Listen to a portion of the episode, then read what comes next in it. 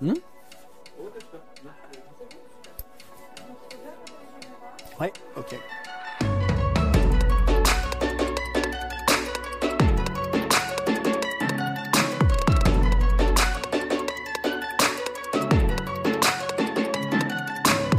C'est réalisable dès lors qu'on met en place toutes les mesures qui permettront d'accompagner le plus efficacement possible la reprise.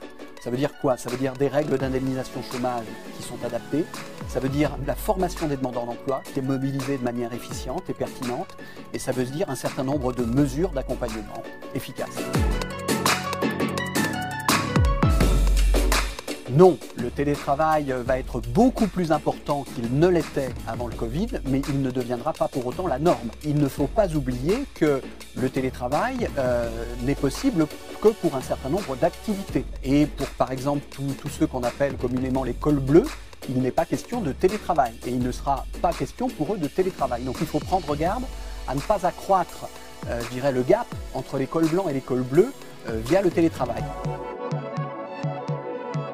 un conseiller, ça reste quelqu'un euh, qui doit garder un certain recul par rapport à, ce qu'il propose, euh, qui doit être convaincu par ce qu'il propose, mais qui doit garder à l'esprit le fait que celui qui décide, c'est le ministre, euh, in fine.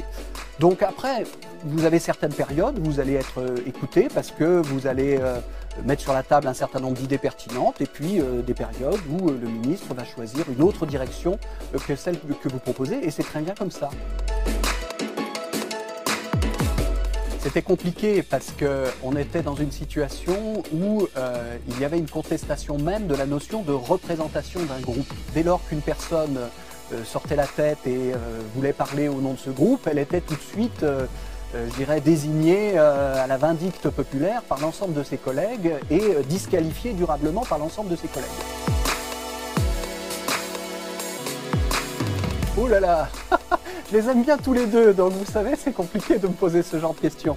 Moi, je suis resté très proche de tous les, de tous les ministres et, premiers ministres avec lesquels j'ai travaillé, euh, qui sont des personnes exceptionnelles.